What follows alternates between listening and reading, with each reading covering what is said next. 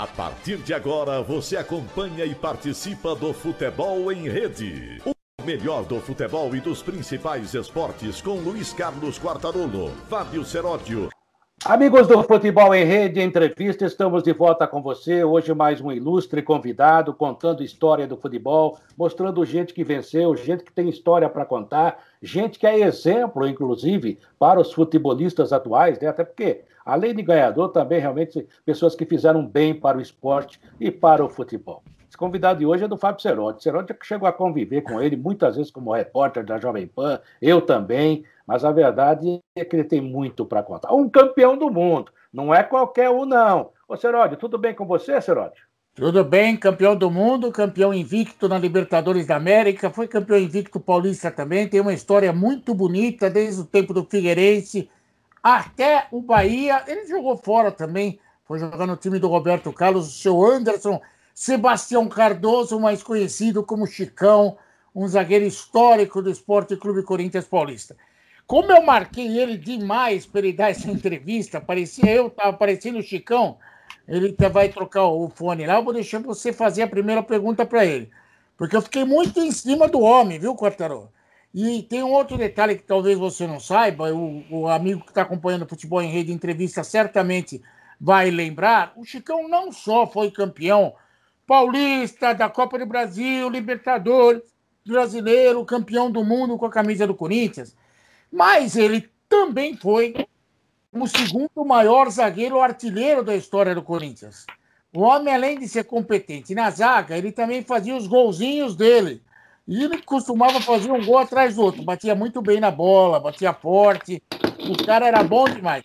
Você tá. Vamos ver se o Chicão já está escutando a gente direitinho aí. Tá escutando, Chicão? Então pode Opa. fazer a primeira pergunta para ele, porque eu tenho tanta coisa para falar com esse homem. que meia hora não vai caber, né, Serol? Olha, o Chicão realmente é uma figura importante do nosso futebol. E veja você que vocês estão vendo aí na tela, Assim, quando ele jogava, ele consegue fazer várias coisas ao mesmo tempo, tá vendo? ah, nego. Fica tudo bem com você. É prazer em recebê-lo aqui. Você não sabe a alegria que você nos dá, né? Aceitando esse convite. E, e só corrigindo, né, Serote? Você ficou marcando ele, mas é que ele tem muitos afazeres. Também não dá para ficar. É, parece aquelas lives que os caras querem fazer todo dia com a gente. Calma, gente. A gente vai marcando e vai atendendo. Como pode. Chicão, prazer em revê-lo, rapaz. Olha, e já vou fazer uma pergunta, porque eu estou meio, meio bravo ultimamente com umas coisas que estão tá acontecendo no futebol. O futebol caiu, né? Caiu demais. Esse negócio de zagueiro ficar trazendo bola para goleiro dentro da área pequena, vou usar até um termo chulo, você me desculpe, está me enchendo o saco. E você foi um grande zagueiro. Tudo bem, Chicão? Por favor, é ótimo recebê-lo aqui. Tudo bem, Quartarolo? Tudo bem? Seródio, é um prazer estar falando com vocês. Agradeço a palavra. É, graças a Deus tive uma carreira bem consolidada no futebol, é, sem polêmica, que é o principal, né? Onde você constrói uma imagem bem bacana, onde todo mundo é, fala bem. Então, fico feliz por isso. Acho que isso é o principal, né? Além de você ser um atleta profissional, você ter caráter dentro do futebol. E, e às vezes isso incomoda muitas pessoas, mas faz parte da vida. É, a sua pergunta é bem interessante. Eu, eu, eu na minha época, eu, eu dificilmente voltava a bola para o zagueiro, né? É, eu, eu, sempre procurava dar o passe entre, entre os meias, entre os volantes, tentar quebrar aquela linha. E, e eu vejo que hoje muitos zagueiros têm essa dificuldade, não só porque o treinador pede para voltar a bola para o goleiro, mas também tem um pouquinho de dificuldade de achar um passe. Eu cito um passe, por exemplo, que eu dei no Mundial, que eu achei o Paulinho no meio de dois jogadores do Chelsea onde se inicia a jogada do gol do Mundial.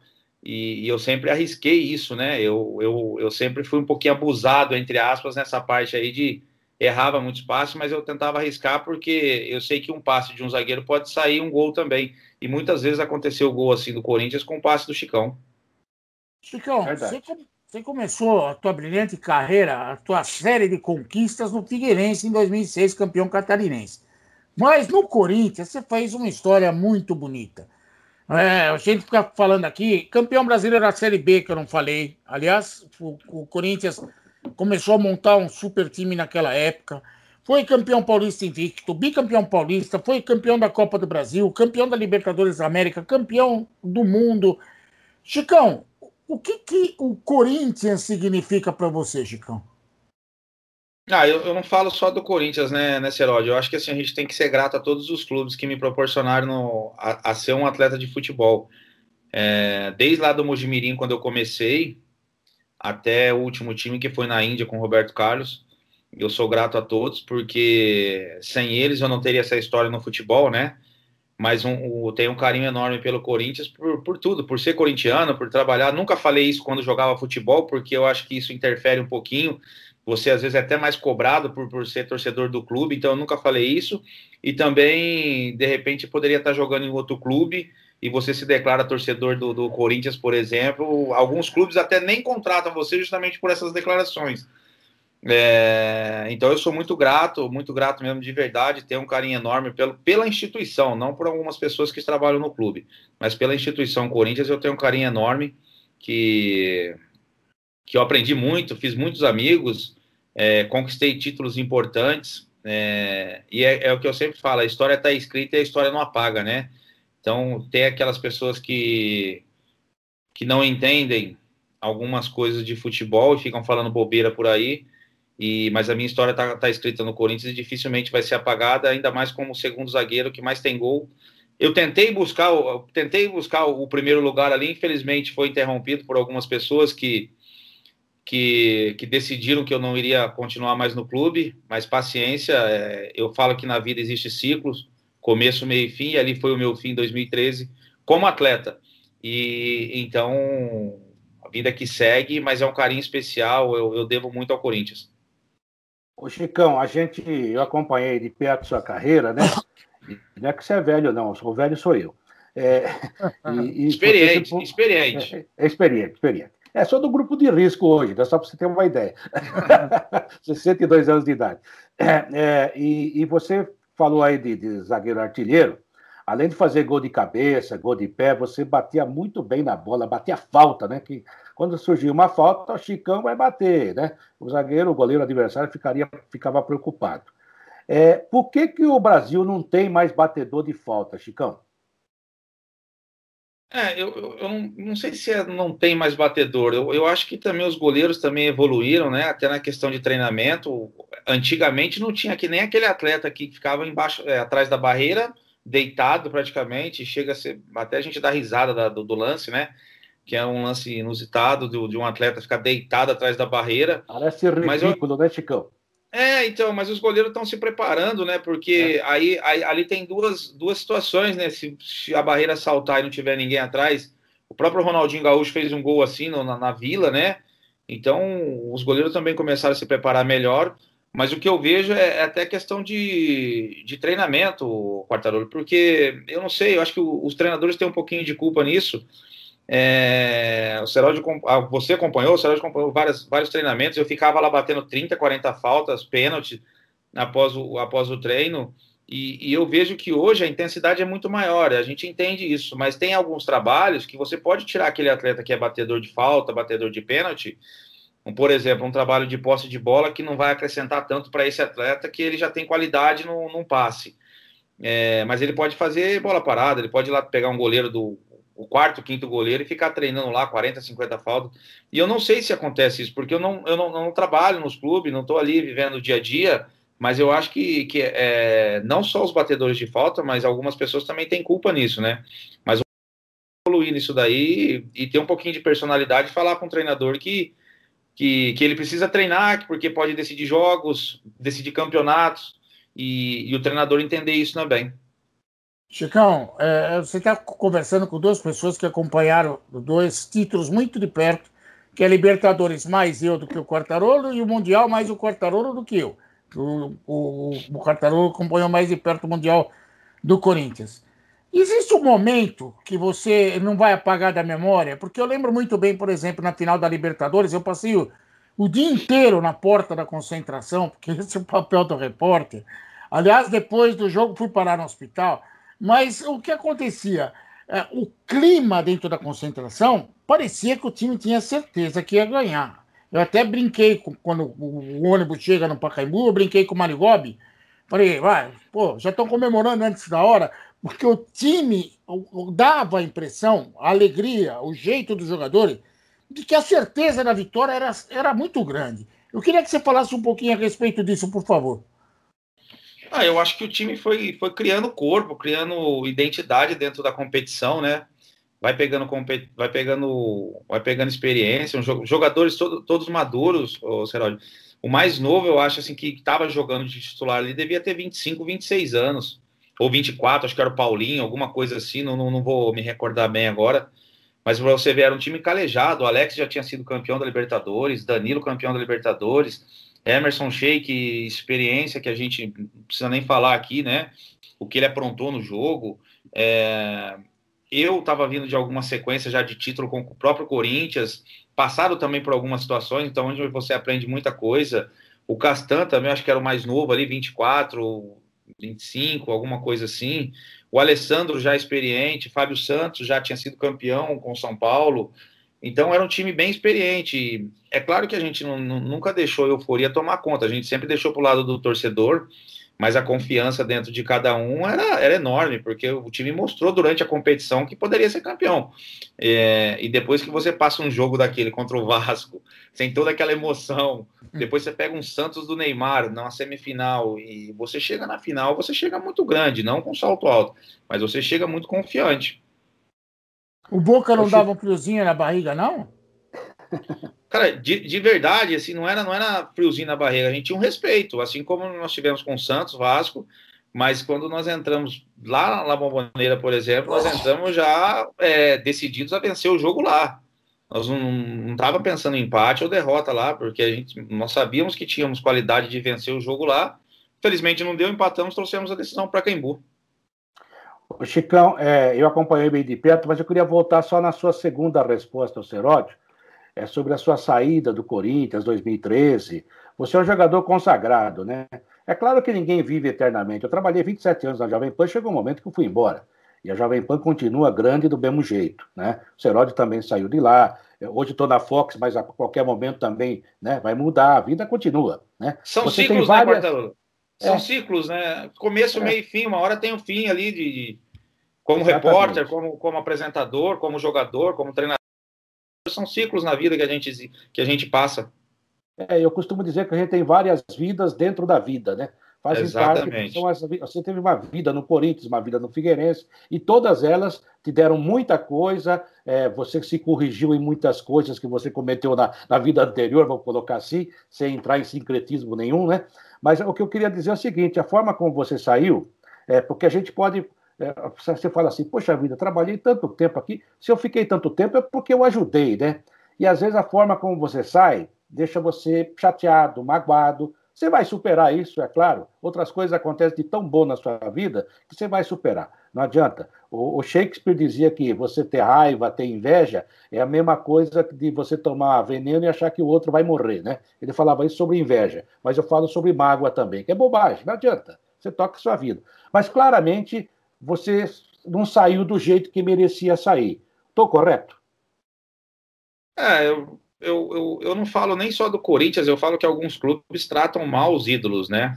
Não falo só do Corinthians, especificamente Corinthians, mas acho que tem alguns outros clubes aí também que fazem isso. Infelizmente, né? Você, para essas pessoas que estão dirigindo o clube, não só o Corinthians, você presta só aquele momento que você está jogando, que você está no auge, que você está bem. Infelizmente é assim, não só na, no, no, futebol, mas em todos os segmentos.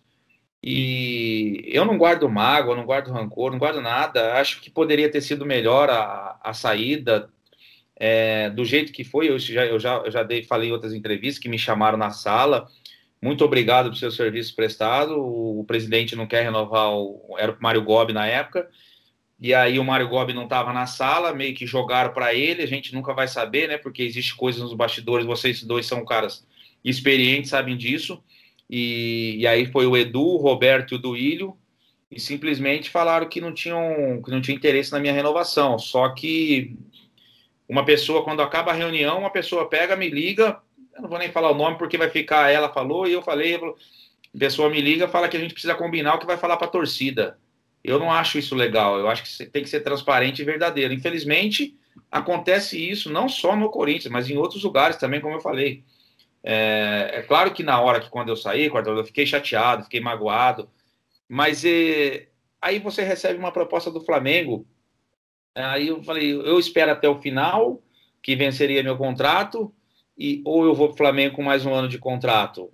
Aí o Flamengo apareceu, aí quando você vê o discurso do, dos três que não me queriam no clube, falei, ah, é melhor eu sair porque eu acho que eu vou acabar atrapalhando aqui ainda. Então surgiu a proposta do Flamengo, fui para lá e, e fui feliz também. Fui campeão da Copa do Brasil 2013 do Flamengo. Eu disputei cinco Copas do Brasil, cheguei em final em quatro. E a quinta nós perdemos na semifinal para o Atlético Mineiro. Naquele ano o Atlético tirou o Corinthians e tirou o Flamengo de 4 a 1 uma baita de duas viradas assim. E mas, mas eu não tenho mágoa, não guardo, não guardo mágoa, porque, como você falou, isso faz mal para a gente mesmo. Então, vida que segue. É, sou grato, como eu falei, ao clube por tudo que eu conquistei. E, mas acredito que também dei retorno ao clube, né? É, tecnicamente, com os títulos. Gozado, porque você está contando a história, Chicão. Você sabe que eu trabalhei no Corinthians depois, né? Eu estava trabalhando. E na época eu estava trabalhando no Corinthians, eu fui chamado pelo Edu Gaspar, porque o Edu falou assim: é o seguinte, o Chicão vai trabalhar na base. Pô, legal, conheço o Chicão, boa gente. Ah, tá. E de repente alguma coisa aconteceu. O seu problema, eu acho que não era com dos três que você uh, citou. Acho que o problema era o Andrés, ou não era? Ah, eu não sei o que que. Eu não gosto nem de falar o nome dessa pessoa, porque ele, se ele passar na rua, eu, eu entro dentro de casa, não me acrescenta nada, para falar a verdade, porque ele, como presidente, é... primeiro que ele disse que não ia voltar mais, né, Seródio? Hum. Ah, não volto mais, está lá hoje. Segundo, que ele começou com um discurso que se ele ganha para presidente, ele abandona o cargo de deputado dele na época, não abandonou. Dentre outras coisas que ele falou. Sim. Ah, vou vender o Number Rights por 400, 500 milhões. Não vendeu. Agora há pouco tempo falou que tinha uma bomba em outubro, nós já estamos chegando aí no meio de novembro, não tem. E ainda jogou a culpa para a imprensa. Então, é sempre a culpa da imprensa. É, assim, é, é, é, um desvio de foco tão grande que, que eu não entendo. Eu não sei se ele, o que, que ele tem contra o Chicão, porque eu nunca tive nada contra ele. Inclusive, ele tinha que ser grato ao Chicão, porque eu lembro bem que ele estava na arquibancada no Mundial lá, e quem pegou a taça do Mundial e mostrou para ele que ele estava lá quietinho, meio que de lado foi o Chicão. Mas as pessoas, mas ele esquece disso. E eu não tenho problema nenhum, como eu falei, eu não tenho mágoa nenhum. Ele pode falar o que ele quiser, é, ele tem o direito dele. E mas eu não, eu vocês, eu acho que vocês estão prestando atenção. Eu não falo nem o nome dele. Eu acho que não me faz bem. Eu quero estar me cercado de pessoas boas, de desse tipo de pessoa. Eu quero ficar longe. Tá certo. É, e lá no Mundial, né, Seródio, é, o presidente era o Mário Gobi. E o Andrés, né? É, e nós temos, somos obrigados a falar até o nome dele, até porque ele é o presidente do Corinthians. Né? Claro. E, e, às vezes eu falo assim, né, Chicão? Às vezes você fala com o cargo, né? Ele é o presidente do Corinthians, então tem que citar. Ele é o presidente do Corinthians. É, mas é, é, ele, na época, não era mais o presidente, ele fez, fez muitas coisas legais do Corinthians, recuperou o Corinthians na época, mas ele tem uma incrível facilidade de afastar as pessoas de perto dele, as pessoas que o ajudaram próprio Mário Gomes depois teve problema, e várias e várias pessoas. E ele virou hoje um político, né? Você nem precisa comentar isso que estou falando, que sou eu que estou falando. Então ele virou um mentiroso, né? Ele, ele fala, é, entre aspas. É, Quartaro, desculpa te cortar, mas assim, é, será que as pessoas estão erradas de ele se afastar? Ele vai se afastando de todo mundo, todo mundo, todo mundo. É, mas será que todo mundo está errado? É, então. E ele que é o. Sabe? Então é difícil, né? E é como eu falei, eu acho que ele foi o melhor presidente, mas como foi o pior também, pelo que ele vem fazendo agora na segunda gestão, que, a minha opinião, não tinha necessidade dele voltar. Esse é um problema grave, né, Chicão? Porque ah, o ser humano, nós seres humanos, uns mais, outros menos. Tem hora que você fala, opa, tô pisando de errado aqui, ou até um amigo chama atenção, você fala, que legal que você falou. Mas tem umas pessoas que acham que só elas existem e sem elas nada existe. Esse é um problema. No futebol tá cheio disso. O cara, o presidente não quer sair porque acha que o time vai acabar. O do Alibe ficou um tempão. O Juvenal Juvencio. É igual você falou. Em vários clubes. Eurico Miranda no Vasco. Então isso é uma judiação. As pessoas têm que saber a hora. Às vezes o que aconteceu com você, comigo mesmo, que eu acabei de citar, fiquei tanto tempo na PAN, Seródio, foi até legal. Realmente acabou o ciclo, vamos embora. Porque se você tentar forçar uma barra, você começa a fazer besteira, porque você se acha insubstituível. E, embora todo ser humano seja insubstituível, ao mesmo tempo não é. Então a gente tem que prestar atenção nisso. E parece que ele não presta, porque é isso que, ele, que você falou. Ele vive se desmentindo, ele virou um mitômano. Mitômano, para quem não sabe, é quem mente para si mesmo e começa a acreditar nas suas mentiras. Ele faz isso todo dia, quer dizer. E como é que você vai confiar numa pessoa dessa? É, é complicado, né?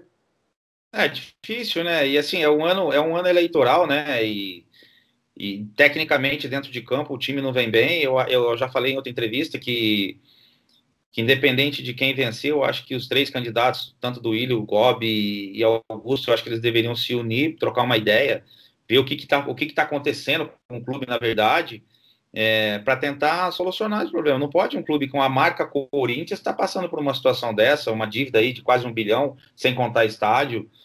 É, a marca é muito forte. Eu já falei em outras entrevistas também que os ídolos são muito mal, mal aproveitados no, no no clube, poderia estar fazendo coisas para trazer benefícios para o clube, mas isso é uma questão que eles que têm que pensar, o marketing tem que pensar, o Chicão está de fora.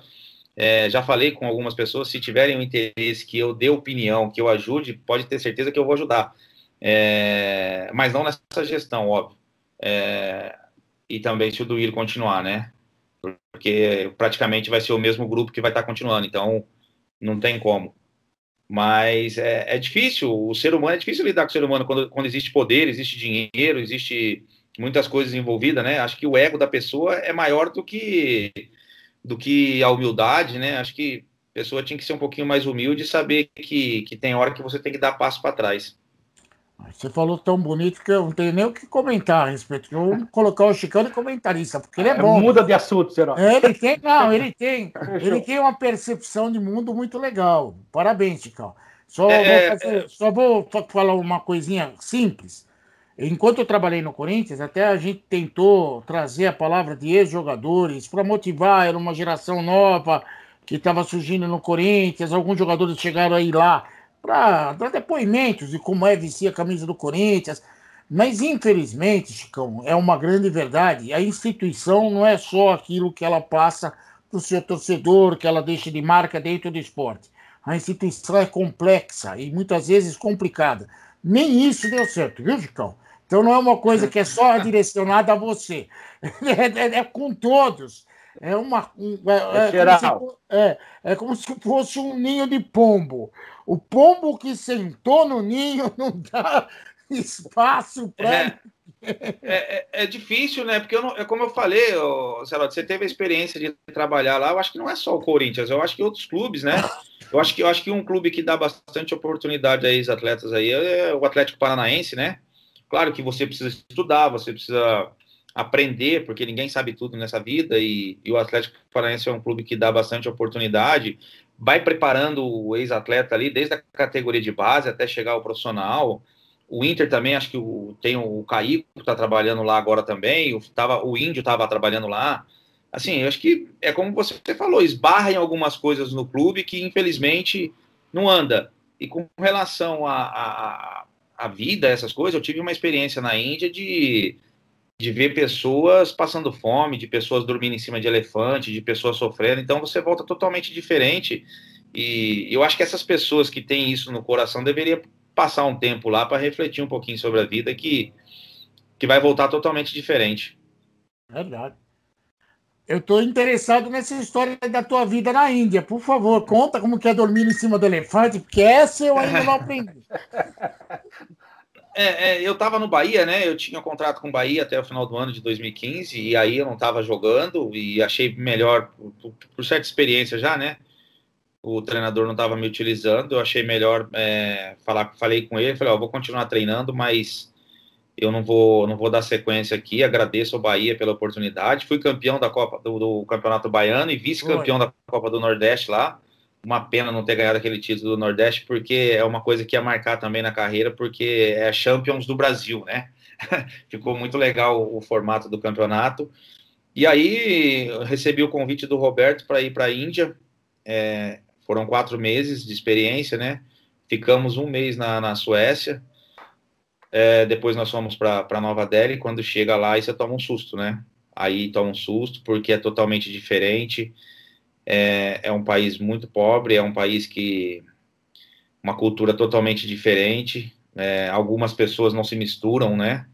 E, e aí eu chego, estou no carro, na van para ir pro hotel, aí passo, olho o elefante, a pessoa deitada numa tábua em cima do elefante dormindo, milhares de pessoas no chão deitado na terra dormindo e outras no outro dia já eu estava vendo cortando o cabelo, fazendo barba debaixo de ponte, de...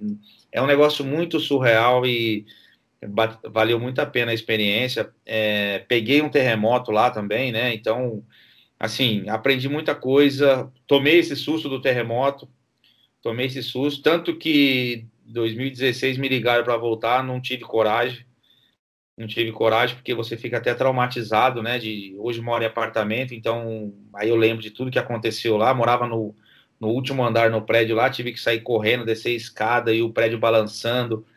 Então, uma, uma baita experiência de vida ali onde eu aprendi muito.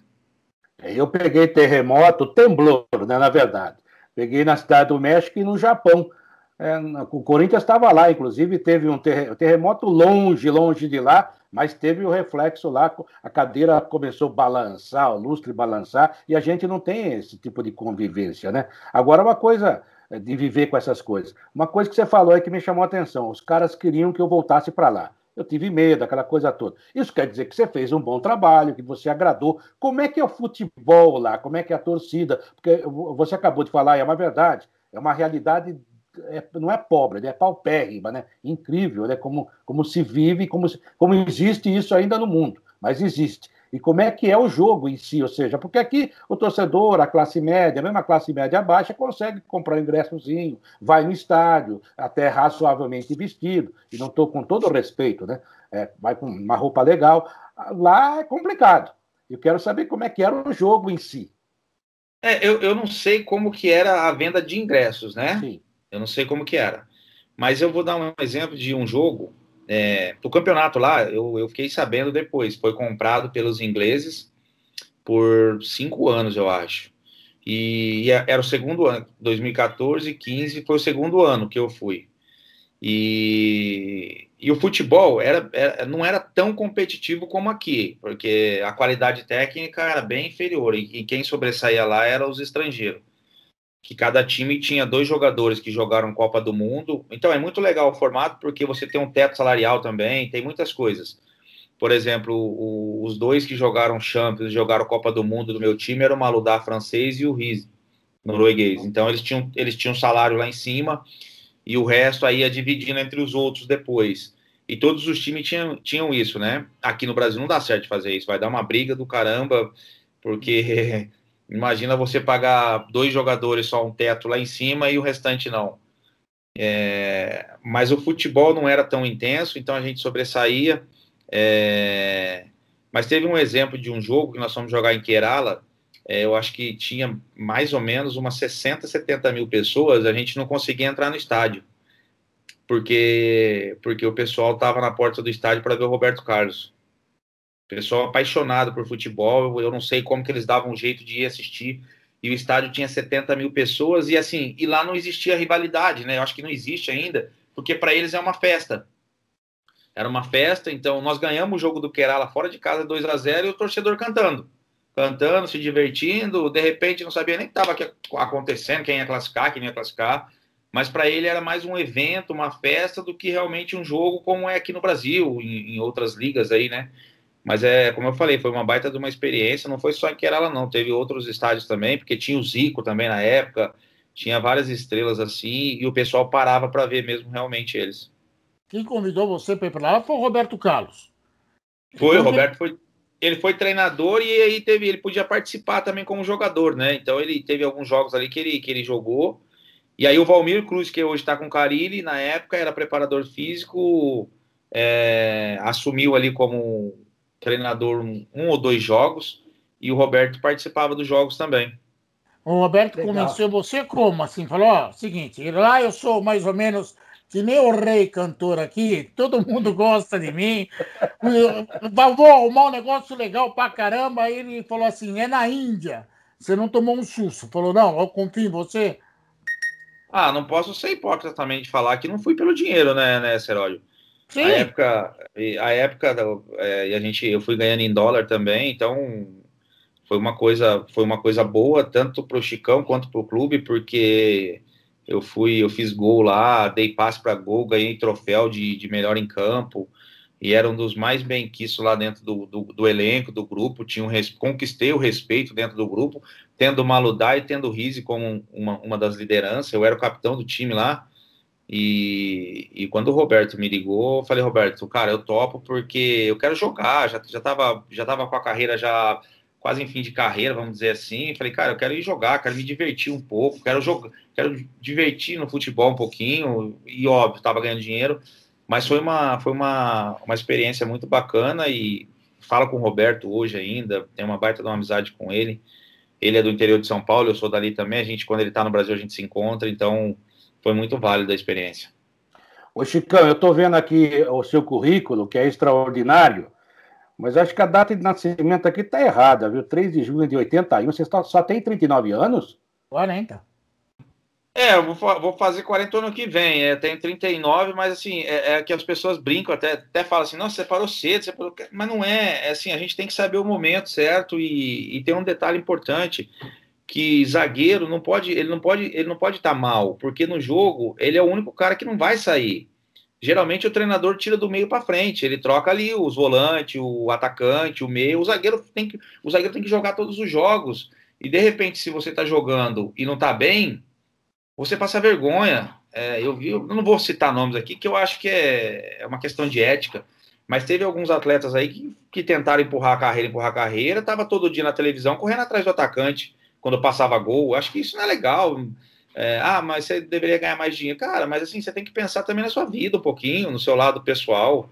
E eu acho que eu parei no momento certo. E hoje a gente participa de eventos aí, a gente vai se divertir, vai brincar da exibição. Isso, isso, isso que, que eu queria agora para minha para minha vida.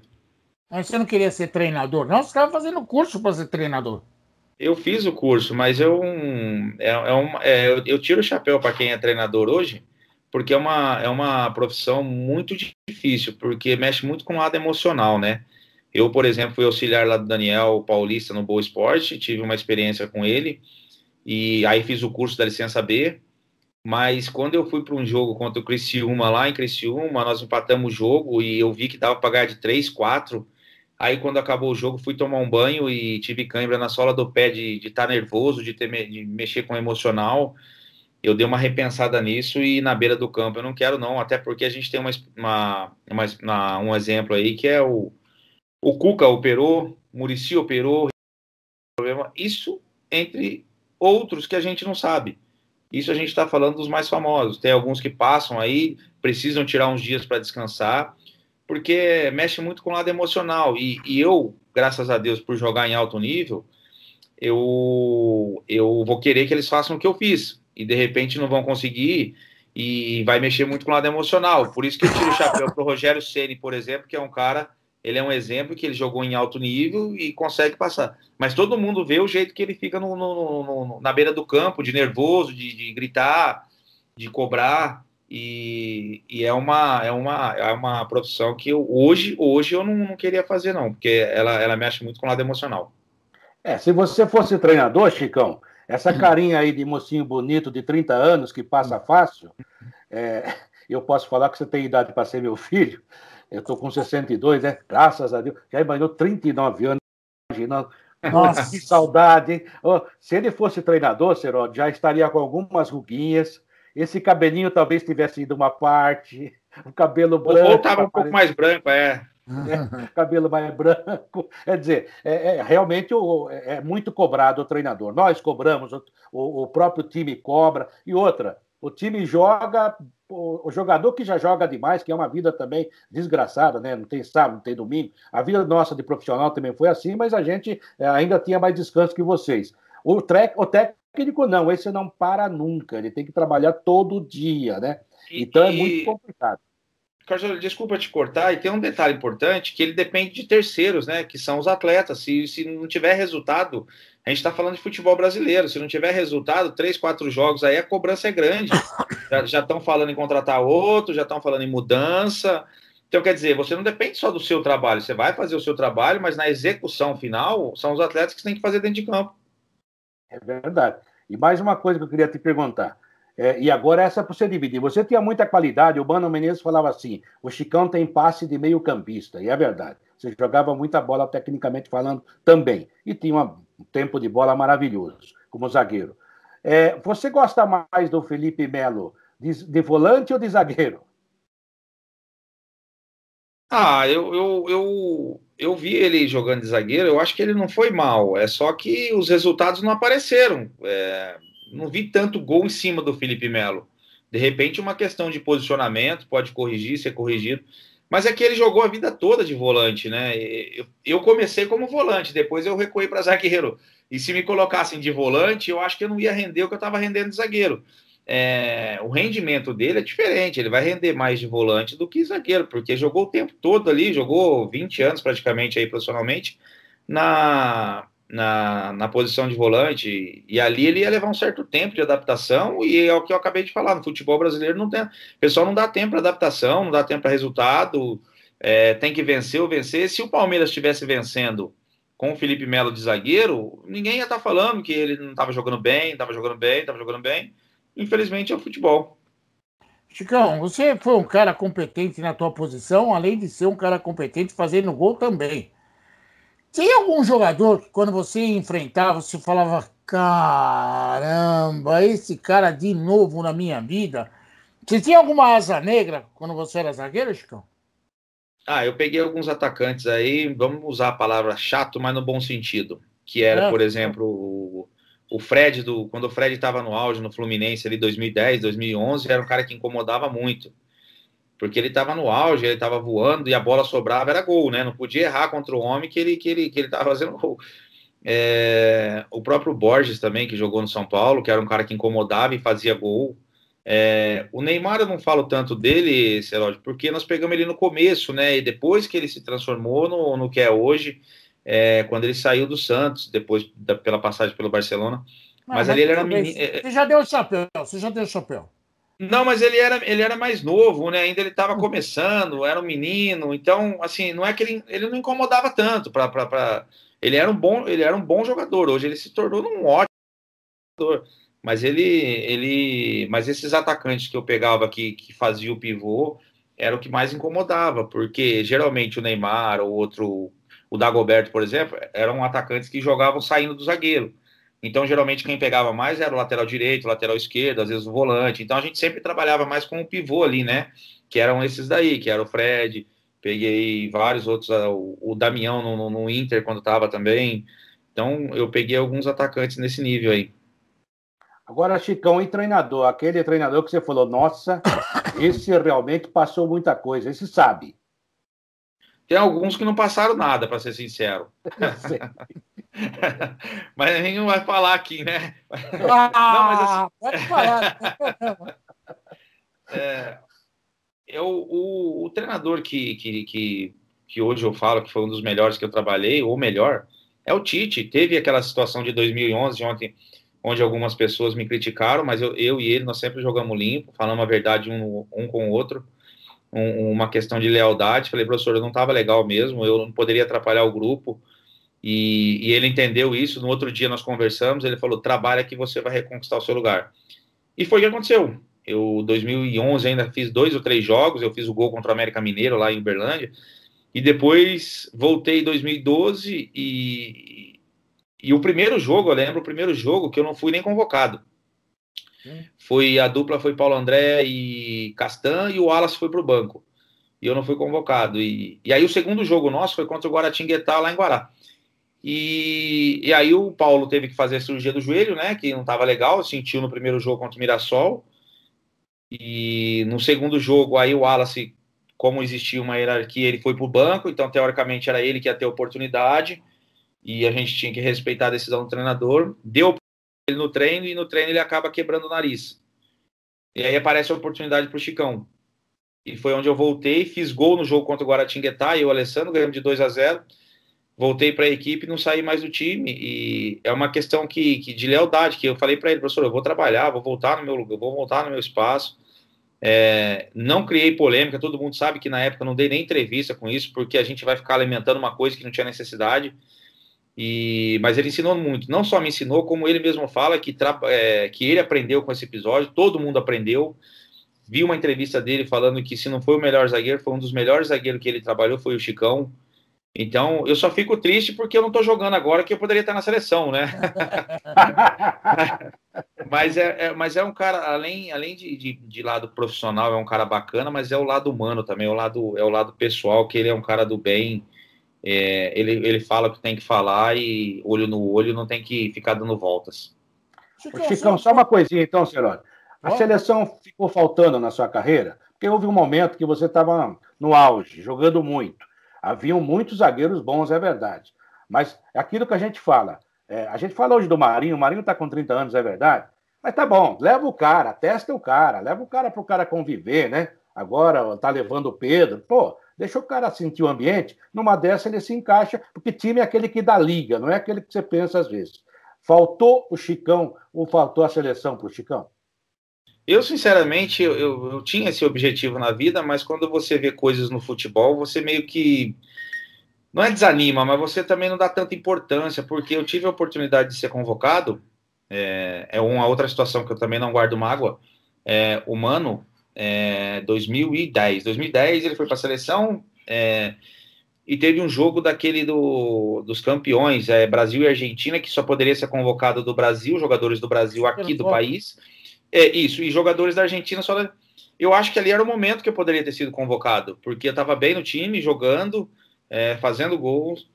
E uma situação que quem colocou ele na seleção foram os atletas do Corinthians, né? Então, acho que até por uma gratidão pelo, pelos atletas, eu acho que eu merecia, e ele não me levou, levou o Durval, levou o Rodolfo, levou o Hever e levou mais um. Mas é como eu falei, não, não, não guardo mágoa, até porque são grandes jogadores também, mas infelizmente não não consegui chegar na seleção. É, mas tem outros atletas também que eu falo ainda que o Danilo ganhou vários títulos, não, nunca foi para a seleção.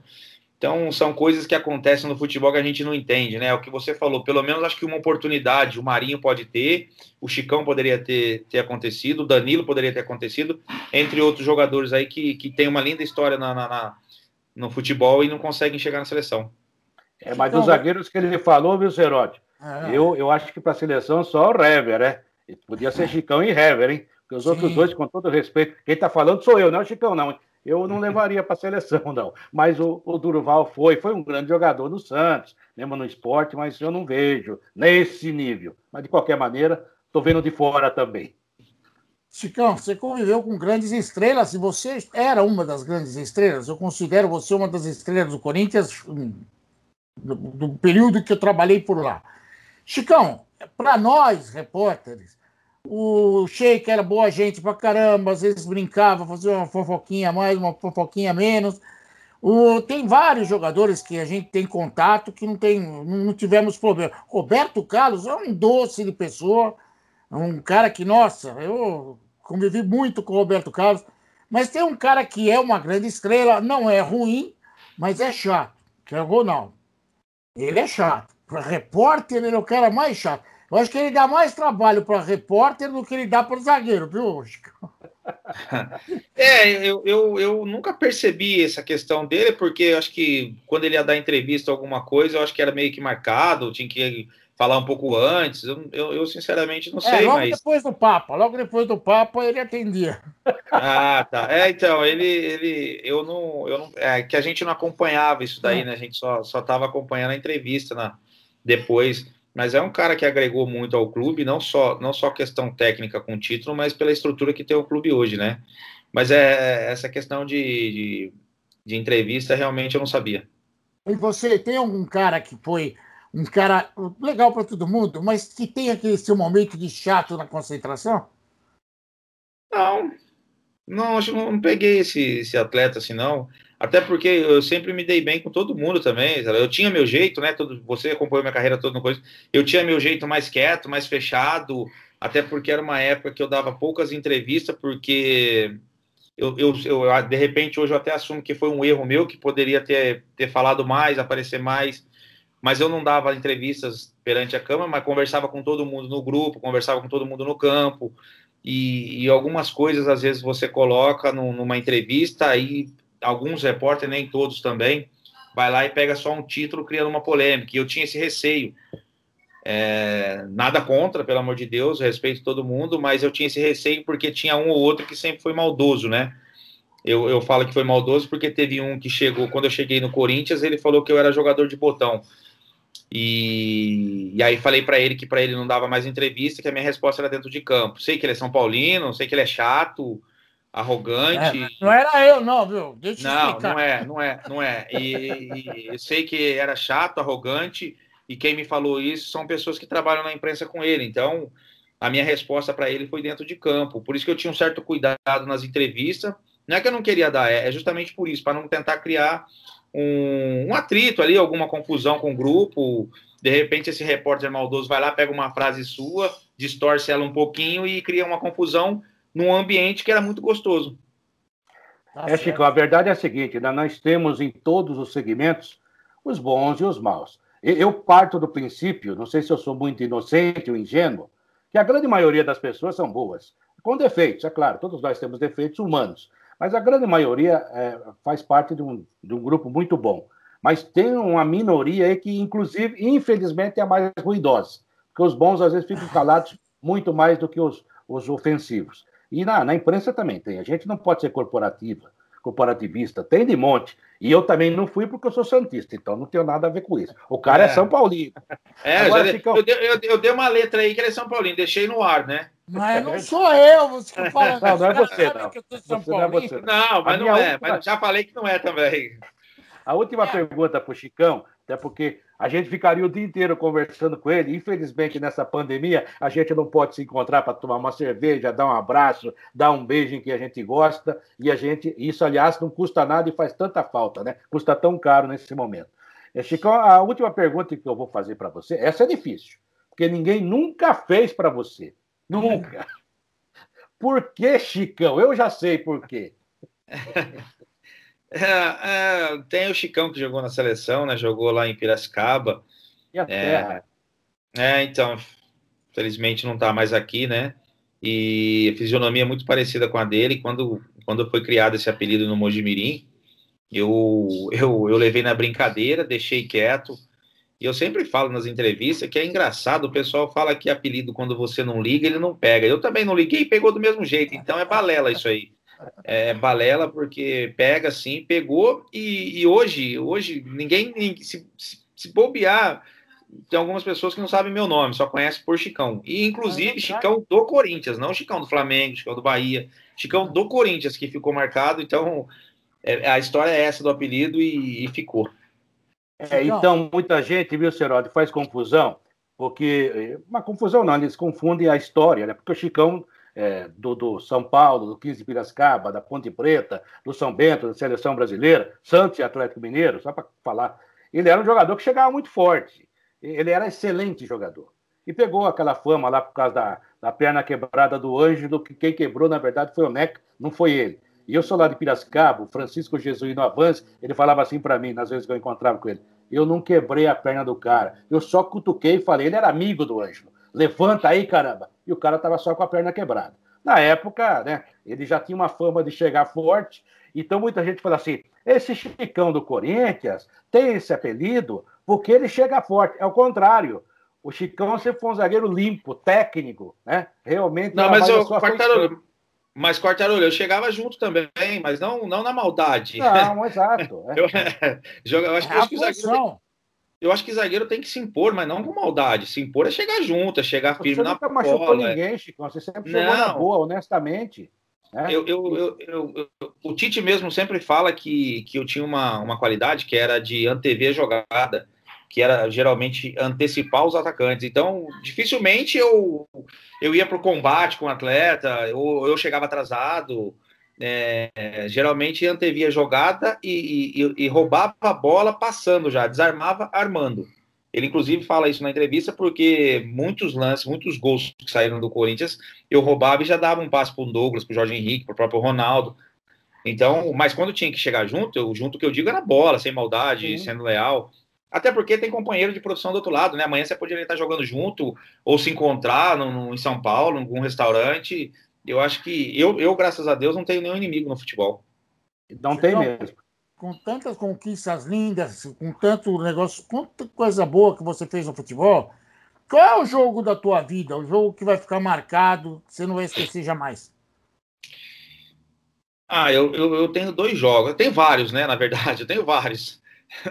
mas, mas são dois jogos assim que, que muito especial, que foi o, o da final da Libertadores lá na Argentina, que eu já contei essa história, que meu avô faleceu na segunda-feira, a gente estava embarcando para lá no voo, e o telefone desligado, quando eu chego tinha mais de 60 ligações, e aí recebo a notícia, e, e, tive que entrar em campo porque eu não poderia voltar. Se eu volto, não dá tempo de participar de nada, nem do velório, nem do enterro. E, e aí, o único que, que ficou sabendo no dia foi o Alessandro, e, porque a gente concentrava junto, né? E aí acabei pegando, aí depois contei pro Edu, contei pro Tite, aí fiquei tranquilo, perguntaram se eu estava tranquilo para jogar, eu falei, não, eu tô tranquilo, vou pro jogo e vou dedicar esse título a ele. Mas o jogo do Pacaembu também tem um, uma atmosfera bem legal que foi criada, né? Eu acho que parou, parou, parou o país, parou muitas coisas é, naquele dia. É, São Paulo, dia 4, é, era fogos a noite inteira, o dia todo. E aí tem uma imagem muito bacana no Pacaembu que, que é eu, o Alessandro, se abraçando assim que acaba a Libertadores, assim que acaba o Jus Pita. Por quê? Porque nós chegamos no começo do, do, de 2008, né? Desde a reconstrução do clube até aquele momento. E depois consagrado com o Mundial. Então eu falo que o mais importante para a gente, minha opinião, é o título da Libertadores, porque tem toda uma história e era um título que o, o, o clube não tinha. E aí você pega onde passou Marcelinho Carioca, passou Neto, Casagrande, Ronaldo Giovanelli, passou grandes ídolos do clube e eles não conquistaram a Libertadores. E, e aí você ser um dos primeiros a, a dar esse título para o torcedor, por onde eu vou hoje, a galera me agradece, recebo mensagem no Instagram, a galera me agradecendo por tudo, é, pelo que eu fiz pelo clube e principalmente pela Libertadores, porque o corintiano era zoado que não tinha Libertadores. Assim como o palmeirense hoje é, nessa, nessa, nessa brincadeira de 51 e fala que não tem mundial, e tem mundial, fala que não tem. E, e o palmeirense não vê, o Palmeiras, o palmeirense não vê a hora de, de conquistar esse título para acabar isso, como assim era o corintiano. E nós, e nós demos esse título ao torcedor, então eu acho que são esses dois jogos que marcou muito. Obrigado, viu, Chicão? Valeu a pena esperar. Eu marquei muito em cima ele, mas ele sabe que ele mora no coração. Tem uma história linda dentro do Corinthians e todo mundo que está assistindo o programa percebeu o caráter dele. É um cara de caráter. Obrigado, viu, Chicão? De coração. Obrigado, eu que, agradeço, eu que agradeço. Eu estou sempre à disposição. Infelizmente, às vezes o tempo não, não, não dá certo, né? E graças a Deus coincidiu agora da gente bater esse papo aí, falar um pouquinho sobre futebol e, enfim, falar sobre a carreira que eu acho que é uma carreira vitoriosa e, e como eu falei, o mais importante é uma carreira de caráter, é, onde eu aprendi lá atrás, com 13 anos, quando eu, quando eu saí de casa para para me tornar um atleta, não me tornar um jogador, porque jogador eu sou hoje, que eu bato uma bola de final de semana, brinco, porque eu, a, a, eles têm que entender que são atletas profissionais, isso é uma profissão, você tem que abrir mão de coisas, e então são atletas profissionais. E eu, com 13 anos, quando saí de casa, abri mão de muitas coisas para para conquistar tudo que conquistei e poder usufruir depois. Então, fiquei muito feliz em te ver. É, senhor Anderson, estou muito feliz em te ver, ver bem. Realmente, você aparenta menos idade do que tem, né? E 39 anos, que beleza, né? Você pode ainda ajudar, ajudar muito para o futebol, ajudar muitas pessoas. Você, aliás, é daquele tipo de pessoa que faz bem para o esporte, faz bem para as pessoas. E eu vi muito zagueiro bom jogar, graças a Deus. Um dia, há pouco tempo, inclusive o Careca falou que eu sou muito chato. Mas, Tarola, você é muito crítico. Eu falei, culpa sua, porque eu vi você jogar. Então, eu fico é. comparando. E, você, e há zagueiros e há pessoas que são subestimadas no futebol. Eu, por exemplo, acho que o Aldair foi um dos maiores zagueiros do mundo. E pouco se fala do Aldair. É, e você é. também, você também é um cara, talvez até por aquilo que você falou, você podia. O Rivaldo também era meio assim, né? É. Mas isso não diminui nada a sua carreira. Você é um dos melhores zagueiros, dos melhores jogadores que eu vi jogar. E o corintiano sabe disso, né? Eu sou santista, mas te aplaudi muito. No Japão, inclusive, eu disse ao Tite, Tite, eu torci pelo Corinthians na Libertadores, embora sendo santista, porque você precisava de um título. Vocês também. Porque no futebol é assim, Chicão. A gente que está tanto tempo, estou aqui desde 72, a gente passa a torcer pelos amigos, embora tendo o time é. da gente. Então, parabéns pela sua carreira, obrigado pela entrevista. Você, isso aqui não é uma entrevista, foi um papo de amigo. Obrigado mesmo, se cuida e toca a vida em frente. Logo, logo, se Deus quiser, a gente pode se abraçar aí mais pessoalmente. Quando eu for para Nova Delhi, eu vou ligar para você, para você me levar lá para ver o elefante. Não, eu só indico, só agora sou guia turístico, mas online só, não vou. é, Quartarolo, obrigado pelo convite. Mais uma vez, como eu falei, é, eu acho que o futebol precisa de pessoas boas, né? É, não, não, não vou falar só do Corinthians, mas tem muitos clubes aí que precisam repensar algumas coisas que, que o futebol, o futebol necessita. Eu vou dar um exemplo aqui que o Pedro Henrique, não sei se vocês lembram, quando ele falhou no jogo contra o Atlético Mineiro, eu mandei uma mensagem, eu mandei uma mensagem para o Alessandro através do Alessandro, porque não tinha o telefone dele, e falando para ele que para ele erguer a cabeça, que faz parte do futebol, eu errei muito, me tornei um ídolo do clube e que ele ia vencer no, não só no Corinthians, mas na vida. E, e aí depois ele dá uma entrevista falando que foi uma das melhores mensagens que ele recebeu. E é, é, é uma coisa tão simples que poucas pessoas fazem. E, e, também tem algumas coisas que eu vejo na rede social, é, até no, no site, em alguns sites, que, que eu tô entre os melhores zagueiros da história do clube e a dupla de zaga seria Chicão e Gamarra. Eu fico tão feliz com isso porque foi um, foram, foram anos e anos abrindo mão de muitas coisas para poder conquistar isso e o carinho do torcedor. Então, mais uma vez, obrigado pelo convite. É como você falou, foi um bate-papo, mais um bate-papo do que uma entrevista, e isso que é legal. Eu acho que isso tem que ter mais no futebol para para as pessoas até aprender algumas coisas também, que o, o, que o atleta passa não é fácil na carreira dele. Verdade. Esse é o Chicão, grande zagueiro do Corinthians, do Flamengo, do Bahia. O homem ganhou, inclusive, até na Índia, meu Deus do céu. E jogou com o Zico e com o Roberto Carlos. Ao contrário, os caras é que jogaram com ele. O capitão era ele, gente.